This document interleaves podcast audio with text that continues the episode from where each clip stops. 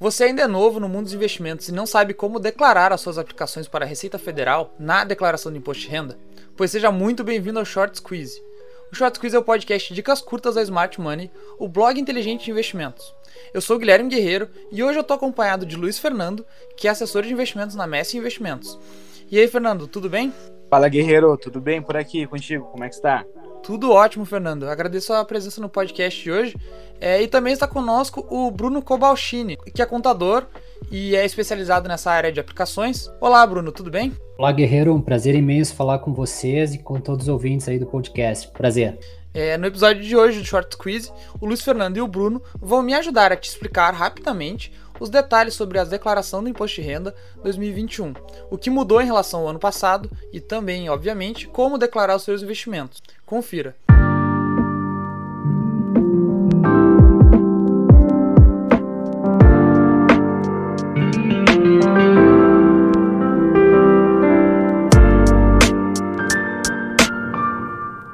Receita Federal anunciou os detalhes da declaração do IR deste ano no último mês de março, e nesta semana foi anunciado o prorrogamento do prazo da entrega da declaração. Agora, os contribuintes têm até o dia 31 de maio para enviarem as suas declarações do IR.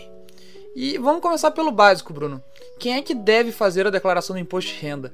Bom, vamos lá então, direto ao assunto aqui. Uh, a gente tem diversos cenários.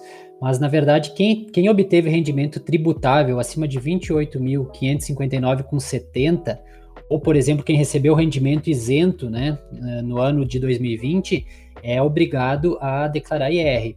Outra, outra opção também é quem operou ações, que a gente vai entrar um pouco aí mais à frente, acredito, acredito que quem operou ações, não importa o volume, também fica na, na obrigatoriedade de entregar. E quais seriam os rendimentos isentos aí, para deixar um pouquinho claro para o pessoal? Sim, rendimentos isentos são, são rendimentos de caderneta de poupança, heranças, doações recebidas, também de seguro-desemprego, indenizações trabalhistas, indenizações de seguros, né? Então, também para os rendimentos tributáveis, podemos usar de exemplo o 13º salário, títulos de capitalização e valores recebidos de loteria também, outros tipos de, de rendimentos aí também. Uh, também outro detalhe são rendimentos de atividade rural, né, que, que quem obteve uh, receita bruta anual de atividade rural acima de 142.798 com, com 50 uh, também fica na, entra na obrigatoriedade. Também quem tem o conjunto de bens né, avaliado acima de 300 mil também entra na obrigatoriedade de declarar o imposto de renda. Uh, então ali, partindo para a parte dos, dos investimentos também, como foi falado, né, quem qualquer negociação já entra na obrigatoriedade de declarar imposto de renda. A gente tem algumas exceções, né, a essas regras que tu citou, Bruno. E a principal delas esse ano é para o pessoal que recebeu o auxílio emergencial, né? É, esse é bem importante porque teve o pessoal ali que, né, então, quem, quem recebeu acima de, de 22.847 com 76 em 2020 né, deve fazer a declaração. Né? Então, uh, que os beneficiários de auxílio emergencial, então tem que tomar cuidado muito nisso. Uh, outras exceções que não precisam fazer a declaração são, são de pessoas que constam como dependentes na declaração de outra pessoa física, né? Ou bem como né, uh, aqueles que têm seus bens declarados pelo cônjuge, desde que não ultrapasse o limite de 300 mil reais. É, então a gente pode começar a falar de investimento, Bruno, já que tu falou, né? Quem, quem teve ganho de capital na venda de bens, etc., quem operou na bolsa, precisa declarar. E a gente tem algumas modalidades de aplicação que são isentas da alíquota do imposto de renda, né? Quais seriam esses investimentos que não são tributáveis? É bom, uh, bom são isentos do, do alíquota do imposto de renda a caderneta de poupança, indenização de seguros, debêntures incentivadas, né, as LCIs, LCAs, uh, os CRIs, os CRA, né, as letras de crédito imobiliário, do agronegócio também, e depois que o Fernando acho vai poder explicar melhor aí até essas modalidades de investimento, né. Uh, as demais modalidades, uh, como Tesouro Direto, CDB, Fundo de Investimento e as debentures, né, não as incentivadas, uh, envolve tributo e deve ser ter seus rendimentos declarados no IR. No caso de, de ações, que é, é, o tema que eu vou, vou me aprofundar um pouco mais, uh, o imposto ele não incide sobre os dividendos recebidos, né? Tem que ser declarado isso, mas não não incide imposto, ele é isento no, no Brasil ainda, né? E tem uns projetos de lei tramitando aí, talvez isso mude num cenário recente, mas até então é, é isento. O, uh, outra forma de rendimento é o juro sobre capital próprio, né, ele tem uma retenção de 15%, mas ele é pago pela fonte pagadora. Então, o, aqui o investidor não precisa recolher isso, ele já vem creditado líquido na, na conta, né.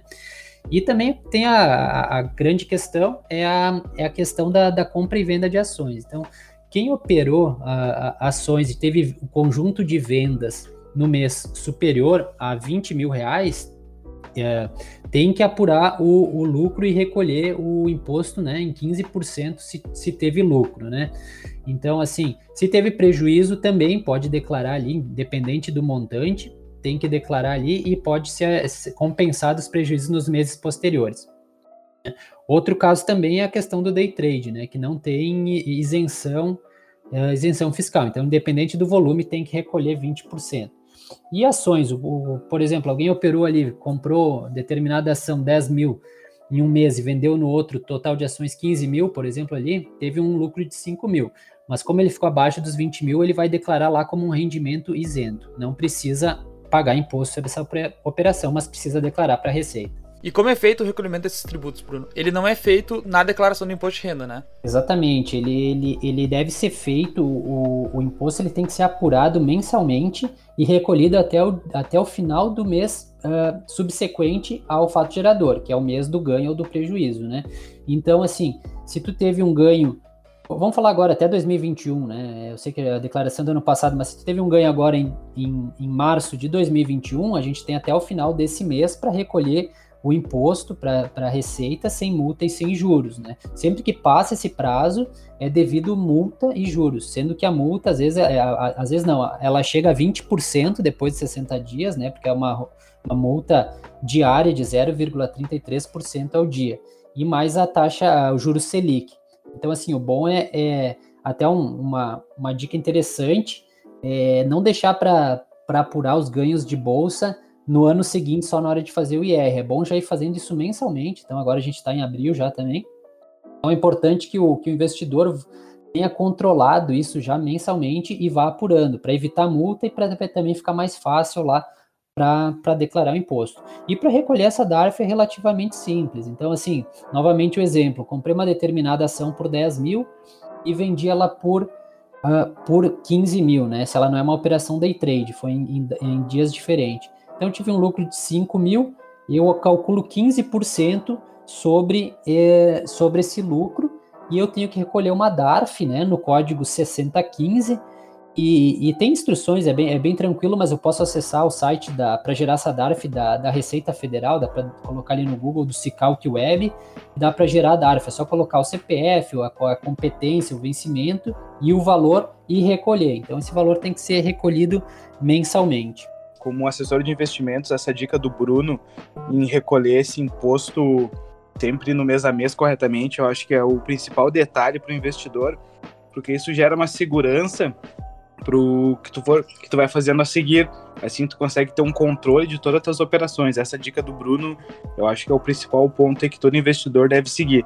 Sempre manter suas DARFs em dia e nunca deixar acumular para fazer depois um, um grande apanhado, digamos assim, no final do ano. Eu acho que esse é um erro que alguns investidores ainda cometem no mercado de renda variável. E é um erro que, na verdade, custa uma fatia dos próprios, do, dos próprios lucros, né, Fernando? Perfeito, exatamente isso. É um, é um ponto a ser cuidado, e como o Bruno colocou ali, uh, não é nenhum bicho de sete cabeças, mas sempre procura um contador ali como o Bruno que saiba fazer e tu vai conseguir. Tu vai ver que vai valer muito a pena esse recolhimento dentro do prazo. Isso vai agregar bastante na hora de definir até a tua estratégia e de saber para a gente conseguir definir o molde de carteira, o que tu está fazendo, o que tu não está, isso é bem importante. Porque o imposto, se ele não recolhido no momento, o Bruno pode falar melhor do que eu, as multas algumas vezes elas podem se tornar bem altas aí, então aquilo que tu passaria a ter um lucro, tu deixa de ter. Exatamente, só complementando aí o Fernando, então assim, qual que seria a, a grande sacada? É um acompanhamento mensal. Uh, e eu vou, na minha experiência, eu vejo assim: se tem uma, um investidor que opera, uh, tem um, um, fluxo assim de compra e venda no mês, né, em torno de ah, quatro, cinco, seis ações, somando compra e vendas, eu acredito que é facilmente dá, dá para facilmente controlar isso numa planilha em Excel, né? Tem, né, não, não, precisa nem ter modelo, é só co colocar a data, o valor do ativo, né? Lembrando que o custo sempre tem que ser pelo custo médio ponderado, então se eu vou comprando mais ações, mais quantidades de ações de determinada companhia, eu tenho que fazer uma média ponderada. Mas então eu acredito que é fácil fazer isso no Excel se tu vai fazendo mensalmente, até porque o volume não é muito alto. Agora, se tem algum investidor que tem um volume muito alto de investimento, de, de, de transações entre compra e venda, também a minha dica é contratar um software, né? A gente tem diversos aí no mercado, então é só botar na internet aí que, que eles fazem a leitura da, da, da nota em PDF e apuram o imposto mensalmente. Então, assim, o custo dele é relativamente baixo. Então, a minha dica é isso: se você opera pouco, controla, vai controlando mensalmente no Excel, apurando lucro e controlando prejuízo. Se, se, se o investidor uh, tem um volume muito elevado, é, é, é, altamente recomendável a contratação de, de, um software que auxilia isso aí, porque até porque para o cara não perder muito tempo aí né, na apuração desses impostos aí. Perfeito, cara, concordo com tudo que o Bruno colocou. E até isso é um ponto já adiantando aí um pouco da nossa, da nossa conversa. Isso é grande parte da estratégia é isso, porque muitas vezes a gente acaba saindo de uma operação com lucro e aí para não ter que pagar tanto imposto, a gente acaba saindo de outra que está no prejuízo. Mas a gente só consegue fazer toda essa análise se a gente tem tudo isso controlado, muitas vezes numa planilha de Excel ou através de um software. Então, essas dicas que o Bruno está dando, eu acredito que deveriam não ser dicas, e sim regras de ouro dentro do mercado de investimentos.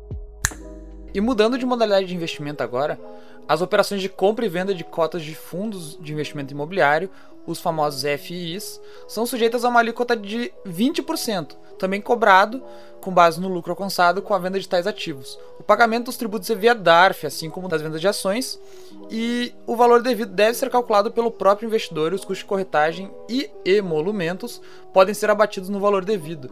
É, os prejuízos de um mês também podem ser compensados em outro mês, diminuindo o valor da contribuição, não é mesmo, Bruno? Exatamente. Então, assim, um, um, para ficar bem claro é o seguinte, FIIs, né, os fundos de investimento imobiliário, eles não têm isenção, né? Então, todo ganho, ele pode ser apurado também, né, numa planilha ali em Excel, como foi falado, e o lucro tem que ser tributado e recolhido 20% também na mes no mesmo código de DARF, na mesma Uh, até pode ser feito, inclusive, na mesma DARF das ações, né? Ou eu gosto de separar para recolher uma DARF de FIIs e outra de ações. Os prejuízos também eles podem ser né, compensados entre FIIs com FIIs, não com ações, né? Eles não podem. Mas a grande, o grande ponto de atenção é que fundo de investimento imobiliário não tem isenção, assim como o day trade, falado antes, não tem. Então, assim, já fazendo um, um resuminho aí que eu acho que é bem interessante. FIIs e day trade não tem isenção, né? Agora, já, já entrando, depois a gente vai falar mais, mas ações, ações no Brasil, até 20 mil tem isenções. Ações exterior, até 35 mil reais tem, tem isenção. E Bitcoin, né, que é as criptomoedas, por exemplo, uma criptomoeda, até 35 mil. Então, só para fazer um, já um, um, panorama geral do que, que tem isenção e o que não tem aqui no, perante as regras da, da Receita Federal. E caso você tenha cotas em fundos de investimento, a boa notícia é que a tributação é feita diretamente na fonte. A instituição financeira responsável pelo fundo faz o recolhimento dos impostos e a alíquota varia de acordo com a natureza do fundo em questão. É, e como funciona essa alíquota que é variável, né, Bruno? É, os, os, fundos de investimento uh, eles, eles seguem né, uma, uma alíquota uma alíquota regressiva, né? Eles começam em 22,5 os fundos uh, de investimento, né? E depois eles chegam a, a, a até 15% após 720 dias de permanência, né? Então ele vai de 22,5, depois para 20, depois para 17,5, depois para 15. Então, no caso, os fundos de ações, né, eles já são um pouco diferentes, eles têm uma, uma alíquota fixa de 15%. Então, até, até uma dica assim, porque às vezes o, o, tem gente que tem pavor aí de DARF, ficar controlando essa, isso aí que eu falei antes, então às vezes é tu, tu uh, operando através de um fundo, tu elimina essa dor de cabeça. O, um do, uma das vantagens de, de investir através de fundo de ações é essa também, né? Porque a, conforme foi falado, o recolhimento, a responsabilidade é pela fonte pagadora, né? Então, quem vai recolher isso vai ser o próprio o fundo e vai te creditar os rendimentos líquidos já. É isso aí, a, a questão de fundos, uh, de fundos a gente tem que declarar sim, né? Tem que observar as regras de, de, de para declarar para a Receita também, seguir o informe que vem da XP ou dos outros investimentos e, e declarar ali no imposto, mas não precisa se, eh, se preocupar com o recolhimento de DARF. E essa tributação com variação regressiva também se aplica aos títulos do Tesouro Direto e certificados de depósito bancário e recibos de depósito bancário, é, a CDBs e os RDBs.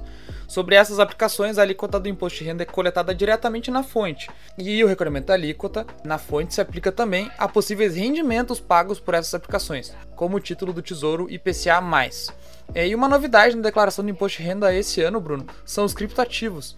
Como é que está funcionando a questão da declaração de criptoativos na declaração do imposto de renda? É, os, os né? Então a, a Receita tem, tem, tem é, como é uma novidade para todo mundo, é relativamente recente, né? A, a Receita ainda está regulamentando ao passar dos anos essa questão de criptoativo, né? Então, assim, mas o que, que a gente tem até agora? As novidades foi que a, a Receita criou até um código do bem, né? Que é o código 81, que para criptoativo Bitcoin, né? Então, e também o, o código 82 para outras criptomoedas. Então, vocês vejam que a, que a própria Receita Federal está se adaptando a essa questão de, de criptomoedas, que até então não tinha, não tinha nenhuma orientação muito clara aí de como declarar. Uh, então, o, o, falando um pouquinho rapidamente também de Bitcoin, o que tem que, o que, tem que observar a isenção. A isenção é 35 mil, tá? Então, diferente das ações, que foi falado que é 20 mil, se, se no conjunto de vendas de criptoativos no mês não superar os 35 mil, uh, o, tu tá isento de recolhimento de imposto de renda. Então, qual que é a minha dica? Se não quer ter dor de cabeça com uh, opera ali cripto direto na, na, na pessoa física, uh, então tenta manter o volume de vendas abaixo desse, desse montante. Só, só uma, outra, uma outra informação aí, não é ligada à declaração de imposto de renda, mas quem, quem opera criptoativos uh, numa exchange que é, que é não domiciliada no Brasil, que ela é do exterior, então também tem que se ligar numa, numa instrução normativa da Receita Federal 1888, né?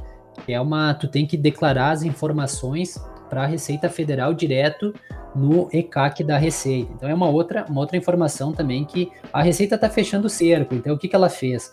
A Exchange no, do, do Brasil, ela declara isso aí para as tuas operações para a Receita Federal. Então assim, se tu teve vendas aí no mês 25 mil, né? E teve um lucro alto, não tem como escapar porque a Receita já está cruzando o cerco. Então fica a dica aí para declara tudo certinho, deixa tudo declarado, porque tá, tá, né, tá tendo um, um, controle mais rígido aí com o passar dos anos. É engraçado, né, Bruno? As pessoas acham que muitas vezes conseguem, digamos, driblar o governo, mas é o legítimo jeitinho brasileiro que no final acaba saindo muito mais caro. Então, não é se tem um momento de ser correto na hora dos investimentos, porque como a gente já mencionou ali em cima, qualquer multa ou movimento que o governo for fazer por algo que tu não declara ou algo assim é mil vezes pior. Então, eu acho que o pessoal aí tem que ficar bem focado, principalmente com as criptos, que é uma novidade. O pessoal acha que é um, que é um terreno sem lei, ele pode não estar, tá, digamos, parametrizado pela CVM, regularizado dessa forma, mas o imposto sobre ela já é devido. Exatamente, tem que ter bastante cuidado, inclusive essa, essa instrução normativa aí da, da Receita Federal, ela prevê multas bem pesadas aí por quem não, não apresenta essa declaração. Então, assim, é, e realmente, conforme foi falado aí, a Receita consegue cruzar, né? É, então, assim, porque conforme a gente falou ali, a, a, se é uma ação, se é um fundo, todo mundo declara o rendimento. Então, é, a Receita cruza, porque a, a fonte pagadora informa o CPF da fonte recebedora, então não tem como escapar, né? E essa parte de, de criptos também. Agora, até então, até anterior a 2019, não tinha cruzamento nenhum. Então, até teve muita gente aí que operou no, no passado aí acabou acabou dando sorte, assim, daqui um pouco não pagou nada, a Receita não tinha como, como rastrear. Agora, a partir de, de 2019, então, quem teve operação no passado e eu recomendo fortemente que, que re regularize toda a situação e, e pague o imposto para não. Lembrando assim também, né, Fernando, que, como foi falado, a, a multa por não pagamento de um imposto, né, ela é uma multa de mora, que ela chega a 20% e tem mais a Selic, que é a correção, né, os juros sobre a, sobre a DARF. Agora, assim, ó, se eu tô omitindo, se eu tô sonegando, seja em ações ou, ou cripto, criptoativos, criptomoedas, ah, eu posso sofrer uma autuação da Receita Federal. Então aí é diferente, tá? Então, assim, a Receita tem o poder de, de, me, de me autuar, né? De, de aplicar uma multa de ofício, que é uma multa que pode chegar, depende do fiscal, mas ela pode chegar de 75%, 100%, 150% uh, a mais de imposto. Então vamos dizer que eu tive uma operação lá com cripto, ganhei né, tive um lucro lá e tinha que recolher 10 mil. Esses 10 mil podem virar 25 mil mais juros. Então, ah, por isso tem que, tem que ter bastante atenção nesse, nesse aspecto também. Para finalizar, puxando a sardinha pro lado do Fernando agora, as alíquotas do IR também são super importantes para traçar uma estratégia de investimento, né, Fernando? Perfeito, Guerreiro. Uh, isso é uma, um ponto que eu sempre gosto de, de tocar com todos os meus clientes na hora de definir a estratégia da carteira, é mencionar toda essa questão do, do IR no tempo. Então, ali quando o Bruno mencionou desse controle na parte de ações, uh, isso equivale para todos os tipos de aplicações, né? Uh, sejam eles CDBs, o LCI, o LCA, que são que tem essas propriedades que podem ser isentos em alguns ou não. Isso vai somar bastante. Por quê? Se a gente fizer uma carteira onde ela seja composta por diversos ativos e a gente for pensar ela no, digamos, num, num período, a gente sempre vai ter essa, digamos, é uma parte que vai para o governo, né? Que é o nosso o imposto de renda. E como esse imposto muitas vezes ele pode ser pesado, isso pode impactar no resultado da carteira como um todo. Então, na hora de, de, investir, não basta apenas ver o rendimento sobre aquilo dali, tem que ver como vai ser a tua apuração do imposto de renda naquele período. Então, não adianta eu ter na minha carteira diversos ativos de curto prazo ali, ações, fundos imobiliários, um pouco até um pouco de fundo, fundo de ações, e não fazer esse, esse manuseio, né, essa, essa customização na hora de pagar o imposto, porque a gente sabe que tem investimentos que também podem ser isentos. Ali um exemplo que o pessoal não, não fala muito, mas que eu particularmente gosto bastante, né? Sempre lembrando que isso não é uma recomendação de compra nem de venda, né, pessoal? Uh, é somente um, explicando aqui para vocês, são as debêntures incentivadas. Então, são debêntures, né, que são dívidas de empresas que emitem da, da infraestrutura, que é para fomentar um, um certo tipo de, de fomento comercial. E isso aí tu pode utilizar na hora de fazer essa estratégia. Por quê? Porque se tu pegar uma debênture de mais longo prazo, tu pode casar isso com um CDB de mais longo prazo. Então o que, que acontece? Além de tu pegar e ter tua redução na alíquota do CDB, tu vai também ter um, um investimento que lá na frente vai ser isento. Então isso quando tu for resgatar, o teu ganho líquido ele vai ser maior. Então esse, essa, esse ponto de estratégia é muito importante destacar e para você, todo o pessoal que está nos ouvindo aqui, se tu não faz esse manuseio, se tu não tem esse cuidado, passa a fazer. Uh, é notório no, nas carteiras ali, a gente vai acompanhando que como esse cuidado com o imposto ele é bastante, bastante relevante na hora dos ganhos. Então, e sem falar para o pessoal de renda variável. O pessoal de renda variável aí que trabalha bastante no mercado de ações, uh, fazer esse manuseio correto entre comprar as, comprar as ações e sempre que possível, uh, se tu tiver uma mão pequena, como a gente chama ali, conseguir movimentar menos de 20 mil num mês melhor, que assim tu fica isento, mas sempre lembrando de declarar que tu teve essa movimentação, né? Então, e se foi maior que isso, algumas vezes vale a pena desfazer uma parte de uma, de uma, de uma ação que tu tenha, que tu esteja no prejuízo, porque aí com elas são equivalentes, né? Aonde tu perde, tu consegue abater dos teus ganhos, correto, né, Bruno? É assim, né? É, exato, bem um ponto, não sei se eu acho que eu, não, eu esqueci de falar, mas sim, todos os prejuízos, eles podem ser abatidos, né? Isso falando de ações e fundos imobiliários, né? Lembrando que essa compensação não existe para cripto nem para, por exemplo, ações no exterior. Então, ações Brasil e, e FIS Brasil, tu pode compensar mês a mês. E outra dica também é que o, o, o programa da Receita não transporta automaticamente de um ano para o outro.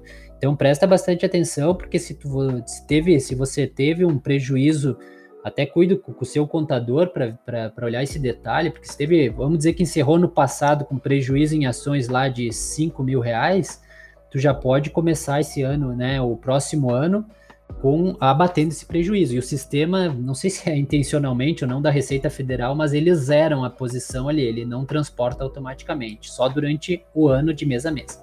Mas é isso mesmo, Fernando.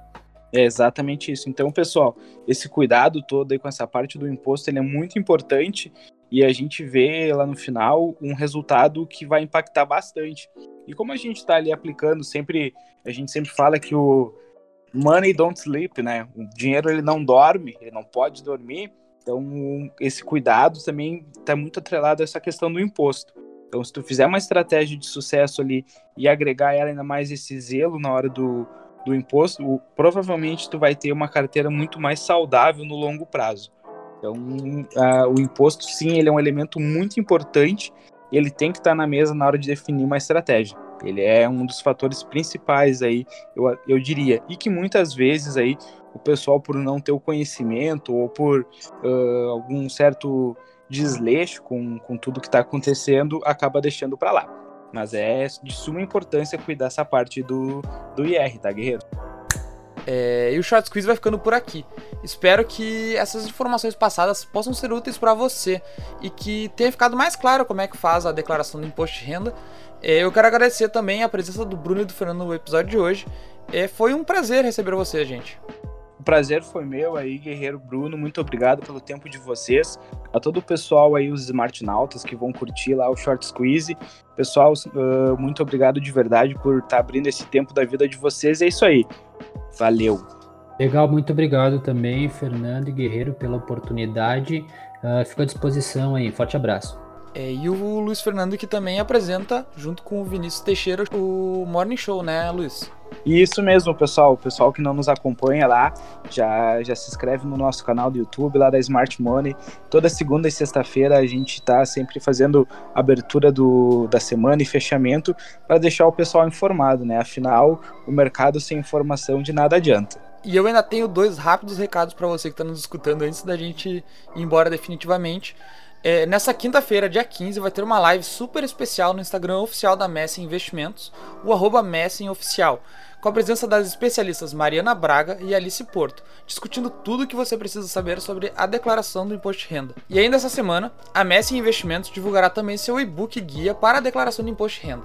E se depois disso tudo você ainda tiver dúvidas sobre como fazer a declaração do imposto de renda, é, não hesite em procurar a ajuda de um profissional capacitado, de um contador, como é o caso do Bruno, que esteve presente aqui no podcast com a gente. O Short Squeeze tem um episódio novo semanalmente, trazendo conteúdo toda quinta-feira para te deixar cada vez mais familiarizado com o mercado de investimentos. Até o próximo episódio. Tchau!